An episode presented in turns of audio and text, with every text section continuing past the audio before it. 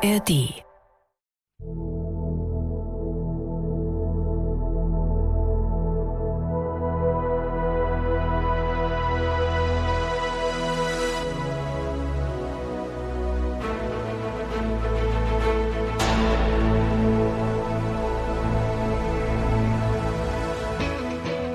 Hallo zur nächsten Folge. Wir sind tief im Herbst 2003. Es ist stark bewölkt, ein bisschen Regen, November halt und in Bremen entsteht was. Mit diesem Podcast erlebt ihr die schönste Werder-Saison ever in Echtzeit nochmal. Es gibt jeden Mittwoch eine neue Folge in der ARD Audiothek und ihr dürft uns gerne abonnieren und bewerten und uns weiterempfehlen. Nach der Länderspielpause ist Werder immer noch Dritter, hinter Stuttgart und Leverkusen und vier Punkte vor dem FC Bayern. Und dieses Mal schlägt er wieder ein, der Kugelblitz. Das Werder-Märchen 2004, die Double-Saison Reloaded. Das ist übrigens Christian Schulz. Der wird in dieser Woche vor 20 Jahren gemeinsam mit Torwart Alex Walke für die U20 WM in den Vereinigten Arabischen Emiraten nominiert. Mitten in der Saison, voll im Advent. Erinnert ein bisschen an Katar. Das war schon ein Riesenereignis. Und auch Shootingstar Nelson Valdez wird im Dezember ein paar Wochen fehlen. Ja, genau. Die beiden werden dann noch spannende Geschichten dazu erzählen. Dies ist ein Podcast von Radio Bremen und dem Norddeutschen Rundfunk. Ich bin Moritz Kasserlet und habe mit Felix Gerhardt zusammen viele Double-Helden getroffen. Ailton, hallo, ich bin Moritz, freut mich sehr. Mit Ailton sprechen wir in der Spielerloge des Weserstadions. Die ist in der Ostkurve über den Stehplätzen. Darin gibt's Tische, Stühle, ein paar gemütliche Ledersessel, Spielzeug für Kinder. Und an den Wänden hängen Fotos von Werder-Legenden. Manche in klein, manche auch in riesengroß. Unter anderem eines von Ailton, wie er mit offenem Mund in grün-orangem Trikot jubelt. Ein Foto aus der Double-Saison, das er sofort erkennt. Das weiß er genau. Aber das ist schon die erste Tour, ne? Und danach habe ich ein bisschen, ja, mit meinen beiden Händen in den Blut, ich bin dabei, ich bin dabei, Beispiel so. Woher weißt du das noch, dass es das Spiel war? Ich weiß alles. ah, äh, diese, diese Saison habe ich noch nicht vergessen. Das ist es, das die, das die beste, die beste Saison war für, für mich, klar. Und ist auch für Werder Bremen. Das ist so viel Emotion, geiles Spiel. Und ja, ich weiß alles. Ja, und das Schöne ist, Ailton erzählt auch alles, was er noch weiß. Er sitzt in einem Ledersessel. Hinter ihm das Foto, links und rechts helle Scheinwerfer für die Fernsehkameras. Wir filmen viele Gespräche ja auch mit. Unser Fotograf Andreas Gums macht schicke Fotos. Und wir alle denken zurück an den 22. November 2003. Bochum ist zu Gast im Weserstadion. Der VfL spielt eine super Saison, wird mit Trainer Peter Neururer am Ende Fünfter ist an diesem ungemütlichen Herbstnachmittag aber chancenlos. Gegen Werder und gegen Ailton.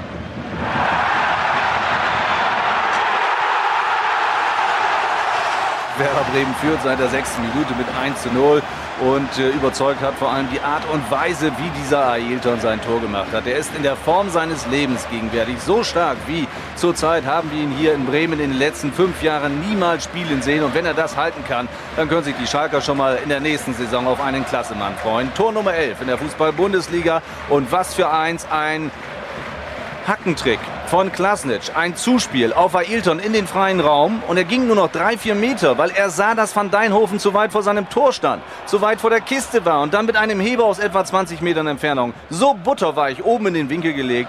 Ja, das war zum Zungeschnalzen. Das ist Fußball von feinster Perfektion. Wer Ilton seine Tore besorgt, mal so und mal so, in diesem Fall so. Und das zum 1 zu 0 gegen den VfL Bochum zurück ins Studio. Es ist nicht sein allerschönstes Tor in dieser Saison, das kommt noch.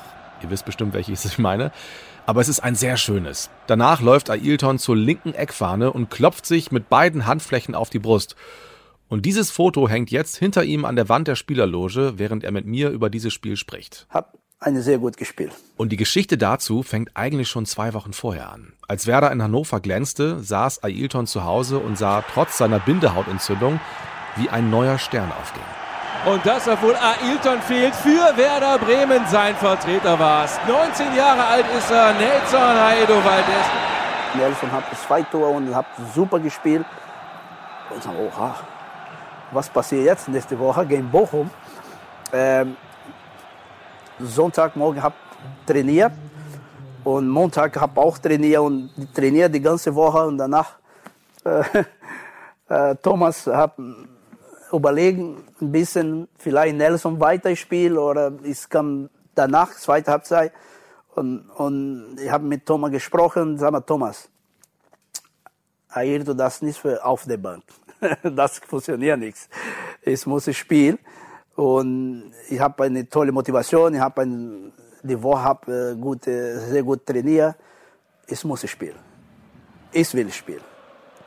Thomas akzeptiert und sagt, ja okay. Und habe drei Tore gemacht in Bochum und nach Kugelblitz wieder auf den Platz. Werder führt mit 2 zu 0. Und ich frage mich, angesichts der deutlichen Dominanz des SV Werder Bremen, wo sind die Bochumer? Warum trauen sie sich denn gar nicht zu? Nicht ein einziges Mal haben wir sie gefährlich im Strafraum des SV Werder Bremen gesehen. Wo ist denn der Hashemian mit seinen acht Toren? Oder wo ist Freier, der trickreiche Bursche? Nichts trauen sie sich zu. Sie erstarren in Ehrfurcht hier im Bremer Weserstadion vor 30.000 Zuschauern. Aber diese zwei Tore von Ailton scheinen sie wohl auch komplett geschockt zu haben. Zurück ins Studio.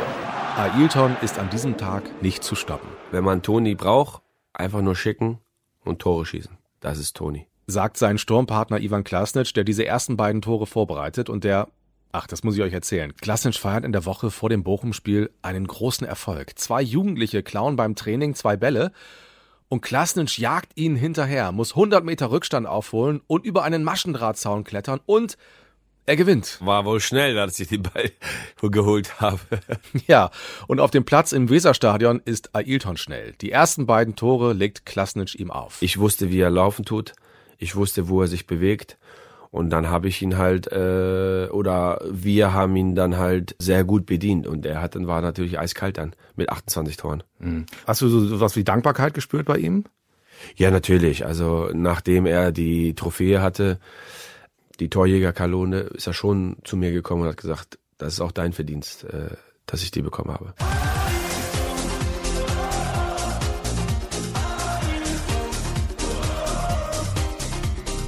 Beinahe wäre Ailton in Bremen gescheitert. Unter Wolfgang Sittger ist er 1998 aus Mexiko zu Werder gekommen. Sittger musste gehen, der neue Trainer Felix Magath wollte ihn loswerden. Erst unter Schaf ist Ailton so richtig aufgeblüht. Ich glaube, in 125 Jahren Werder Bremen gab es nur sehr wenige Spieler, die so geliebt worden sind von den Fans wie er. Er hat aber auch echt viele Nerven gekostet. Und als ich mit Thomas Schaf über ihn sprechen will, Oha. atmet der erstmal lächelnd tief durch. Der Double-Trainer hat mit seinem Stürmer eine Menge durchgemacht. Unglaublich viel. Also weil wir natürlich auch irgendwo so eine Zeit hatten, eine lange Zeit, äh, eine lange gemeinsame Zeit. Und am Anfang war es eben auch eine, eine schwierige Zeit, bis man dann irgendwo so eigentlich so begriffen hat, ey, das kann gut funktionieren. Dann war natürlich jedes Mal diese Nerverei, kommt der pünktlich aus dem Urlaub oder kommt er nicht, ja, und äh, du wusstest nicht, was passiert. Ne? Du warst immer da gestanden, du durftest immer die Fragen der Journalisten beantworten. Wo ist er denn jetzt? Wann kommt er? Und irgendwann ist er irgendwann mit der Taxe nachgefahren nach Norderney zum Trainingslager. Und dann hat er mich gehasst, weil ich ihm dann erstmal gesagt habe, jetzt machst du erstmal Fitness, du hast was nachzuholen. Da hat er mich mit, auf Deutsch gesagt, mit dem Arsch nicht angeguckt, äh, zwei Tage, bis er dann irgendwo wieder begriffen hat, es geht doch, irgendwie kommen wir wieder zusammen. Ja, ich glaube, ich glaube, jeder braucht seine Freiheiten und die können wir auch geben, jedem geben, bis zu einem bestimmten Maß. Man darf es halt nicht übertreiben und es darf nicht irgendwo eine, eine Geschichte sein, dass irgendwo einer sagt, aber der darf mehr als ich. Nee, es müssen ein paar Regeln rein und da müssen sich alle dran halten und genauso haben dann auch alle mal das Recht, eine gewisse Freiheit zu haben Dinge für sich vielleicht mal erledigen zu können, ohne dass andere dadurch in eine schlechtere Situation kommen. Ich habe mit allen natürlich über Ailton gesprochen und es kam wirklich kein einziges böses Wort über ihn. Es war ihm einfach niemand böse. Wie auch. Der damalige Werder-Chef Jürgen Born kennt ihn gut. Er konnte Leute zur Verzweiflung bringen, ja. Ja, er ist dann immer so ein bisschen unberechenbar. Das Angenehme ist ja, in ihm ist auch noch so ein klein, äh, wenn ich jetzt sage, in ihm steckt noch so ein bisschen was von einem Kind, dann möchte ich das nicht negativ äh, äh gedeutet wissen. Aber er ist eben einer, der sich freut über kleine Dinge und der alles mitmacht und sofort dabei ist und auch gute Antworten gibt und immer lustig ist. Das passte auch in die Mannschaft. Und die haben immer alle zu ihm gesagt, Alter, wenn du Tore machst, kannst du jeden Scheiß bauen, aber du musst auch Tore machen. 28 Tore habe ich gemacht. Allein in der Double-Saison. Und gegen Bochum sind es gleich drei in einem Spiel. Sein drittes Tor, 50. Spielminute. Elf Meter nach einem Foul von Kolding an Fabian Ernst. Absolut berechtigt, weil der kleine Bremer Mittelfeldspieler umgestoßen worden ist. Und zwar sowas von eindeutig, dass man auf den Punkt zeigen musste. Ailton behielt die Nerven und verwandelte sicher und souverän mit einem Flachschuss unten ins Eck. 3 zu 0 für Werder. Klare Sache, zurück ins Studio. Es ist eine Ailton-Gala, die hat er ja in der letzten Folge auch schon angekündigt. Klaus Allofs sitzt draußen neben Thomas Schaf auf der Bank und grinst. Er weiß heute aber, auch ihn hat Ailton hin und wieder zur Verzweiflung gebracht. Am Anfang oft, dann aber immer weniger. Am Anfang weiß ich, äh, vielleicht noch mal zu Beginn, als, als Thomas Schaf äh, übernommen hat und ich dann ein paar Monate später dazugekommen bin, war Ailton eigentlich auf der Abschussliste, um das mal so zu sagen. Das war glaube, er hat, hatte in der Saison vorher gar nicht gespielt, war sogar auf der Tribüne. Und das passte mit der Integration überhaupt nicht. Ne? Also er hat sich überhaupt nicht zurechtgefunden. Habe dann die Geschichte erzählt von, von César, der, der die sehr, sehr gut dann auch integriert hat. Und dann war es so, dass er einfach dann immer besser wurde. Und er ist ja, das zeigt er heute noch. Ich weiß gar nicht, wie, wie, wie alt er jetzt ist, aber wenn, wenn ich ihn jetzt spielen sehe, also der macht die Dinge ja immer noch. So, wenn er ihn den Ball auf dem linken Fuß hatte, dann war das eine fast tödliche Waffe. Ne? Er hat elf Meter, war er fast wirklich, hat er, das hat er ohne Nerven gemacht. Ne? So, und, und, er, und er hat einfach eine Beschleunigung gehabt, die war außergewöhnlich. Das richtig eingesetzt, ja, das war natürlich kaum zu stoppen. Aber dieses richtige Einsetzen, dahin mussten wir ihn erstmal bekommen. Ne? Und ich kann, wenn wir über, wie oft er mich zur Verzweiflung gebracht hat, und nicht nur mich, sondern auch einen Trainer, das war am Anfang, weil er ständig ins Abseits gelaufen ist. Abseits. Die Fahne oben vom Assistenten. Wieder von Ailton, dem Bremer Torjäger, der immer wieder ins Abseits lief. Im Abseits. Ich glaube, er ist unzählige Male ins Abseits gelaufen. Ich glaube, unzählige Male war es kein Abseits, weil er einfach zu schnell war. Und wir damals noch nicht diesen VAR hatten, der dann eben geguckt hat, ob es Abseits war oder nicht.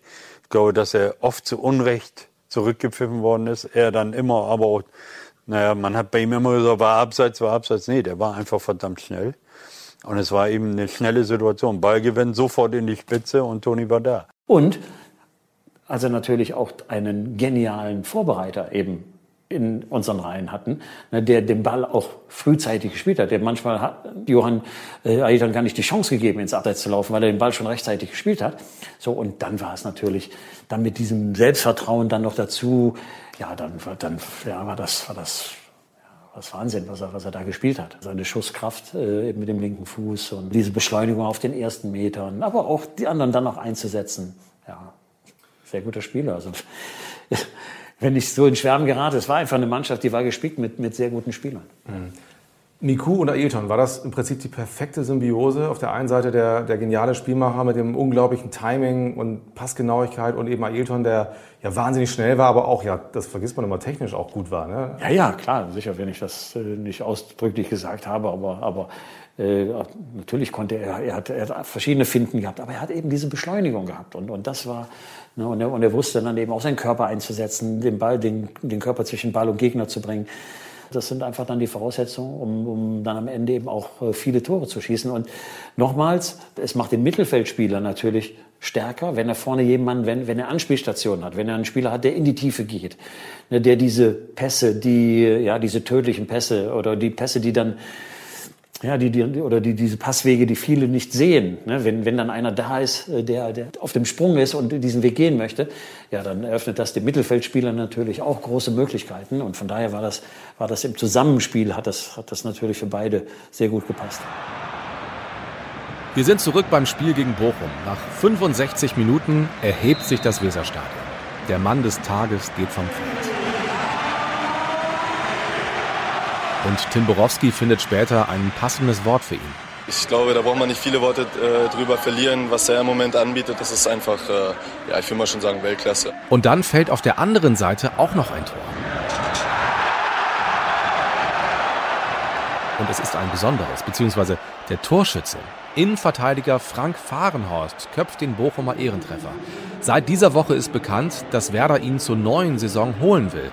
Daraus macht Klaus Allofs nach dem Spiel kein Geheimnis. Man hat das heute gesehen, dass es ein guter Spieler ist. Leider hat er ein Tor gemacht, aber das stimmt, die Zuschauer haben das äh, eher freudig äh, zur Kenntnis genommen und äh, ich hoffe, dass wir das wirklich im Laufe der nächsten Tage hinkriegen und denke, dann wäre das wirklich eine Verstärkung fürs nächste Jahr.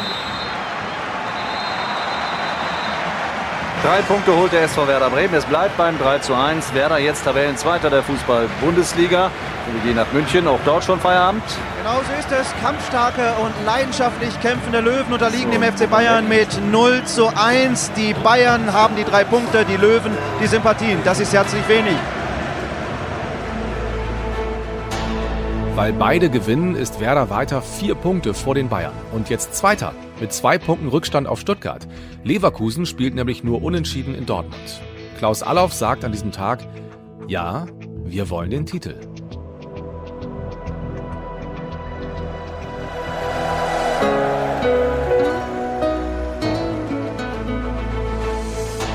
Hallo, hier ist Jürgen Born. Und in der nächsten Folge glaubt der HSV tatsächlich die Nummer 1 im Norden sein zu können. Nun, wir werden es sehen. Die nächste Folge erscheint am kommenden Mittwoch in der ARD Audiothek. Das Werder Märchen 2004, die Double-Saison Reloaded. Ein Podcast von Felix Gerhardt und Moritz Kasserlet für Radio Bremen und den Norddeutschen Rundfunk. Martin Seidemann ist unser Redakteur, Karin Huxdorf und Angelika Körber haben diese Folge produziert. Ailton war auch dabei.